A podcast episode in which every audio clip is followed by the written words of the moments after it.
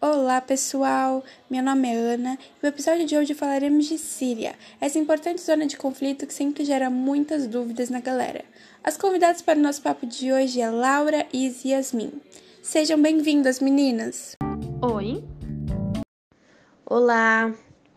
Oi! Olha, Ana, tudo começa com a Primavera Árabe. Ela teve início em 2010 e é um movimento de contestação nos países muçulmanos. Foi iniciado na Tunísia e que ocorre até os nossos dias.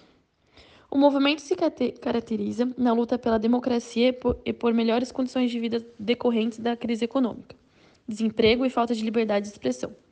Dentre os países que se viram envolvidos estão Tunísia, Egito, Líbia, Lêmen, Argélia, Síria, Marrocos, Omã, Bahrein, Jordânia, Sudão e Iraque. Mas os protestos na Síria desencadearam essa violência guerra, guerra civil. Os primeiros protestos concentraram-se nas cidades de Derran e na capital, Damasco, e depois expandiram-se para a maior cidade da Síria, Alepo. Eles estavam lutando e lutam pela queda do ditador Bashar al-Assad, que governava a Síria há mais de quatro décadas. E é importante ressaltar sobre a resposta de Bashar al-Assad sobre estes protestos, né? Ele respondeu com violência e usou o exército para se reprimir os povos manifestantes. Isso foi o estopim para aquele povo lutando pacificamente. Exato. E aí que os rebeldes começam a se armar, controlar cidades e essa triste guerra em 2011. Mas, Laura, conte para nós quem está contra quem exatamente? Então, é delicado e até confuso quando a gente explica os grupos da guerra, porque ela é um conflito entre poder, povos e religião. E dentro desses grupos há subdivisões, mas eu vou tentar resumir para a galera. Bom, começando com a República Árabe Síria, liderados pelo presidente Bashar, as forças armadas sírias tentam manter o presidente no poder e enfrentam três inimigos distintos, tendo o suporte do Iraque, do Irã, do Hezbollah libanês e da Rússia.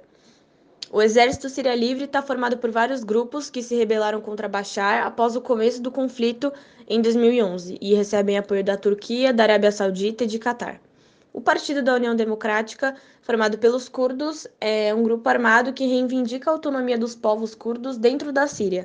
Dessa maneira, os curdos, iraquianos e turcos se envolverão nessa luta. Tanto o Exército Síria Livre quanto os curdos recebem apoio dos Estados Unidos, da União Europeia, da Austrália, do Canadá, etc. No entanto, o presidente Barack Obama e o seu sucessor Trump se recusam a intervir militarmente na região.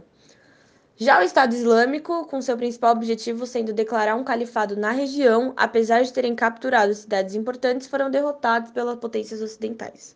E é sempre bom lembrar que toda guerra a Rússia e os Estados Unidos estarão envolvidos. E para facilitar, é só pensar que a Rússia está com o presidente e os Estados Unidos da América com a oposição. Às vezes a galera se confunde porque a oposição é dividida e por questões religiosas elas acabam ficando uma contra a outra também, né?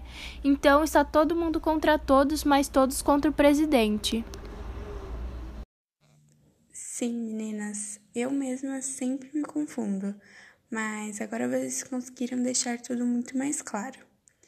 E a gente sabe que essa guerra é muito triste para as pessoas que moram nessas cidades. A questão dos refugiados da Síria ficou muito falada nesses tempos, né? E eu queria ouvir um pouco de vocês sobre isso. É, quando o assunto é refugiados, rola um preconceito da galera com essas pessoas e é necessário entender, primeiramente, que não são migrantes. É direito internacional deles se refugiarem, porque a maioria das vezes estão em guerras e conflitos que arriscam sua própria vida. A Síria está passando por algo interminável que já levou muitas vidas e solidariedade é a palavra. Sim, a situação do país é tão catastrófica que a Agência das Nações Unidas para os Refugiados agora está concedendo automaticamente o status de refugiado a qualquer pessoa que esteja fugindo da Síria, sendo que normalmente esse é um processo individual, né? Independentemente de seu grupo étnico, de sua religião ou de suas opiniões políticas. Importante saber que os sírios vão tentar fugir para os países vizinhos, como Jordânia, Líbano, Turquia, Hungria e Sérvia. 6,7 milhões de refugiados sírios, sendo a Turquia o principal destino com 3,7 milhões. O Brasil, até 2018, tinha concedido entrada a 3.326 sírios. É, É muito triste de pensar que depois de tudo isso ainda tem pessoas e países que rejeitam essas pessoas. Foram anos de sofrimento e o pior é que ainda segue com essa grande indefinição. O território sírio hoje se encontra fragmentado entre os vários grupos existentes, talvez com leve superioridade do ISIS. Entretanto, o enfraquecimento recente dele é consequência direta do aumento de apoio aos grupos rebeldes e ao governo sírio. O conflito matou quase meio milhão de pessoas e fez com que 5 milhões de pessoas fugissem da Síria. Até o momento, as visões para o fim do conflito são nebulosas. Mas, enfim, meninas, infelizmente temos que chegar ao fim desse podcast. Foi um prazer poder contar com vocês. Eu que agradeço. Acho que conseguimos unir os principais pontos. Foi muito bom. Depois desse baita bate-papo, eu espero que alguns estigmas sejam quebrados em relação a esse assunto e eu já estou esperando para a próxima. Ah, é sempre muito bom fazer parte disso. Beijo a todos.